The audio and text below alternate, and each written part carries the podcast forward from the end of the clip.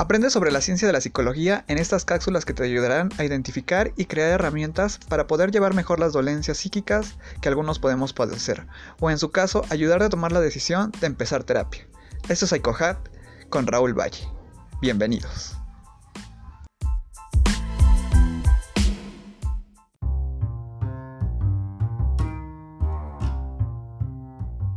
Este es el episodio número 3.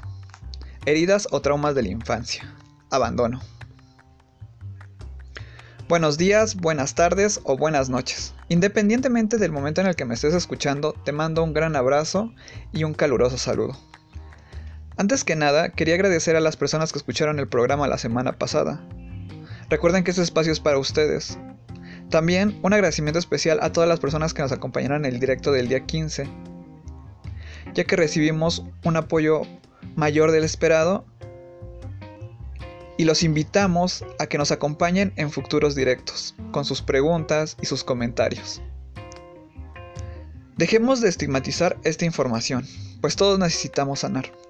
Estos programas no sustituyen a la terapia psicológica y están enfocados a identificar signos o síntomas para tomar la decisión de empezar terapia. Cada problema es especial y merece ser tratado de manera única. Hoy comenzaré con la siguiente pregunta. ¿De pequeños sentían que les faltó afecto o atención de su padre del mismo sexo? En mi caso, que soy hombre, con mi papá, y en caso de las chicas, con su mamá. Hablaremos de la herida del abandono. Como vimos en el programa pasado, una herida de la infancia es un hecho doloroso surgido de nuestra niñez, y que a partir de ella conformamos nuestra realidad y la forma de ver el mundo. Si tu respuesta fue sí a la pregunta anterior, quédate. Pues hoy aprenderemos sobre en qué momento surge esta herida, las actitudes y comportamientos que suelen tener las personas con esta herida. Y como ya es costumbre, algunos tips que les ayudarán a llevar mejor esta dolencia.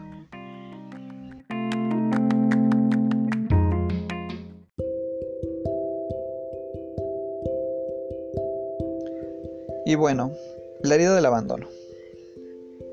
Según Liz Barbeo en su libro Cómo sanar las cinco heridas, esta nace entre el primer año de vida y los tres años con el padre del mismo sexo. Y nace porque el niño ha sufrido de no sentirse apoyado o que de no tener una conexión de amor-afecto ha recibido un cariño frío o distante de lo que esperaba. Y para esta interpretación y para que los niños o nosotros de niños tengamos esta, esta interpretación de pequeños, necesitamos platicar las causas específicas porque son causas variantes y no es echar, como habíamos hablado en el directo anterior, echar la culpa del padre o el hijo, quién es el culpable, ¿no? Pero en resumen, ellos perciben que fueron abandonados, que no tuvieron ese apoyo de amor con el padre o la madre. Estas personas al crecer desarrollan la máscara de la dependencia y el mayor miedo de estas personas es la soledad. A continuación hablaré de algunos puntos y al final los resumiré en cinco para que puedan identificar si ustedes se sienten o conocen a alguien cercano que tenga estas actitudes.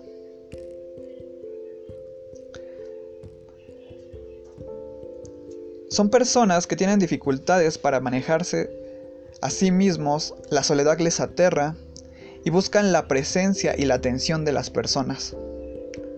Necesita sobre todo sentirse apoyado por su entorno. Sufren con frecuencia una tristeza profunda estando solos o no, sin saber él muy bien por qué. Cuando estás solo, llora durante mucho tiempo, inconsciente de estarse compadeciendo de su propio destino. Provoca de forma inconsciente dramas o enfermedades para llamar la atención o dar pena. desarrolla una actitud victimista y cree que sus males se deben a su mala suerte. Son personas muy sociables ya que empatizan muy fácil con los demás, se identifican con sus emociones y sus sufrimientos, pero los utilizan para darles la vuelta y traer la atención hacia sí mismos. Son personas que exhiben su lado teatral. A menudo son personas que se tachan, que se dicen ellas mismas que son dramáticas. Y en efecto son personas muy muy dramáticas. Cuando están en grupo les encanta hablar de sí mismo. Tienen dificultades para hacer o decidir algo solos. Son estas personas que suelen pedir consejos o opinión a las demás personas y son capaces de hacerse pasar por inútiles con tal de recibir el apoyo de las personas. Pero no es que no sepan o que no puedan. Y muchas de las veces no seguirán los consejos, puesto que lo único que necesitaban o buscaban era esta atención. Cuando hacen algún favor o cuida de alguien es con la esperanza de que se ocupen de él en un futuro. Tienen altibajos muy marcados, un día están alegres y otro triste. Sus emociones se desestabilizan con mucha, mucha facilidad y por ende tienen una dificultad enorme para terminar relaciones. Hacen hasta malabarismos para no quedarse solos. Suelen creer que una prueba de amor es que el otro esté siempre de acuerdo con él. Y entre más envejece, su angustia de quedarse solo lo aterra y lo paraliza. Pues suele quedarse con estas personas negativas en su vida para no quedarse sin compañía. Y suelen usar las siguientes palabras. Ojo con esto porque puede ser muy marcado en alguna expresión, en algunas personas. Y es nulo, nada, desaparecer, inexistente, no hay sitio, no hay valor, etc.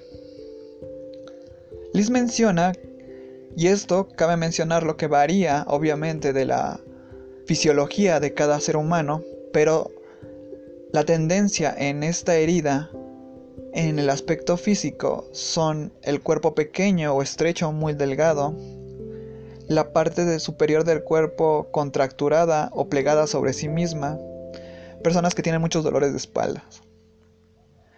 Algunas alguna parte del cuerpo puede ser más pequeña. Suelen tener ojos pequeños y una mirada huidiza son personas que se les quedan viendo y se voltean enseguida. Voz débil o apagada. Y les gusta llevar ropa negra. Ojo ahí, ¿eh? Y bueno, para resumir. Las características o los cinco puntos de estas personas son personas dependientes, personas, punto número dos, personas que se hacen víctimas, Punto número 3. No saben poner límites. Punto número 4. Dramatizan los problemas. Y número 5. Temen a la autoridad. Si identificaste con tres de estos cinco puntos, lo más probable es que tengas esta. Pero tampoco hay que hablar solamente de las características negativas, pues estas personas también tienen características positivas. Son de las personas más empáticas, pues sienten el dolor o ven el dolor a través del entendimiento.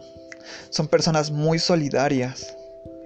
Por esta necesidad de estar, sentirse acompañados, son personas que suelen estar siempre al lado de las personas que aprecian o estiman. Son personas creativas, buscan y buscan esta creatividad para, por esa necesidad de sentirse aceptados. Y son personas que trabajan en comunión, personas que les encanta estar trabajando en centros comunitarios, apoyando a la gente, dando charlas. Y regresando, les daré los tips para llevar mejor esta dolencia, ya que se puede empezar a sanar desde casa antes de tomar terapia. Ojo, no lo sustituye, vayan a terapia, pero para comenzar es un buen inicio. Regresamos.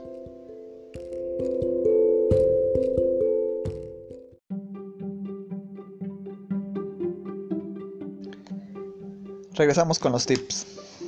Y primero, veámoslos desde el punto personal, desde el punto nosotros como persona con esta herida, con esta dolencia. Para comenzar a sanar tenemos que entender que lo primero que tenemos que trabajar en nosotros es nuestra disciplina. ¿Y a qué voy con disciplina? Al tener esta constancia en trabajar en nosotros mismos. En saber que ahora que tenemos el conocimiento de lo que, de lo que padecemos, tener esa disciplina para poder trabajar en ello.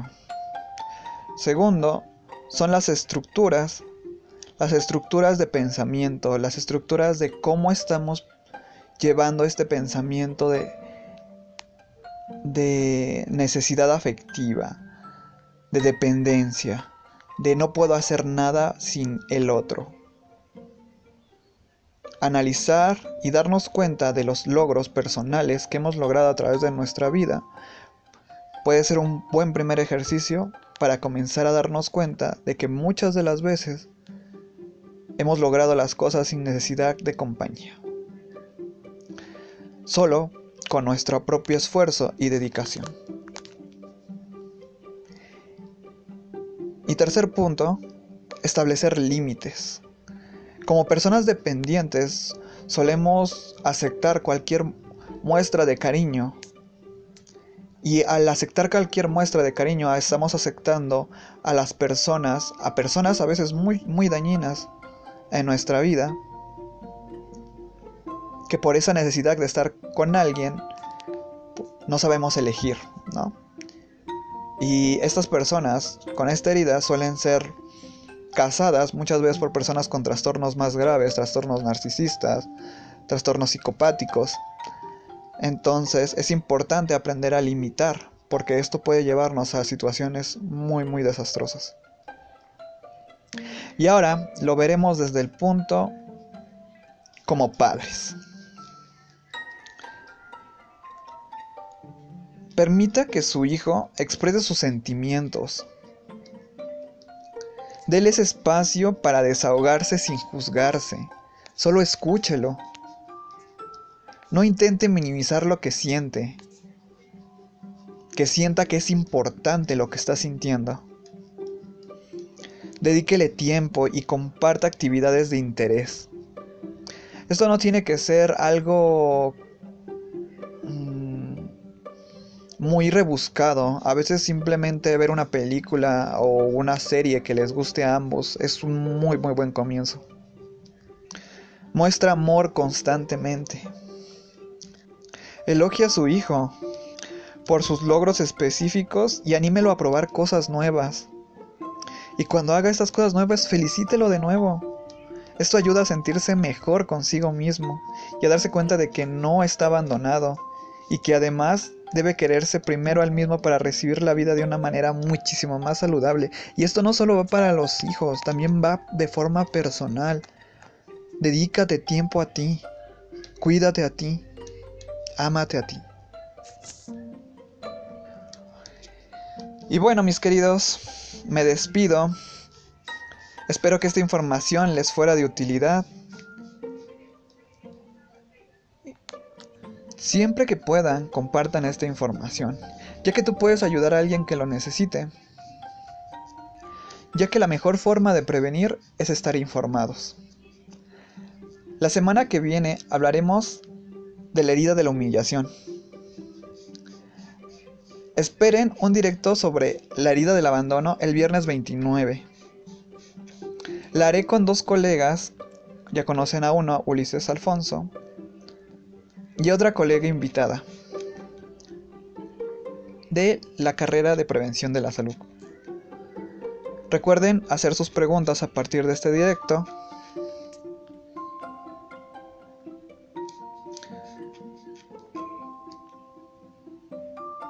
Guardar sus, sus vivencias importantes o sus vivencias que quieran compartir ese día.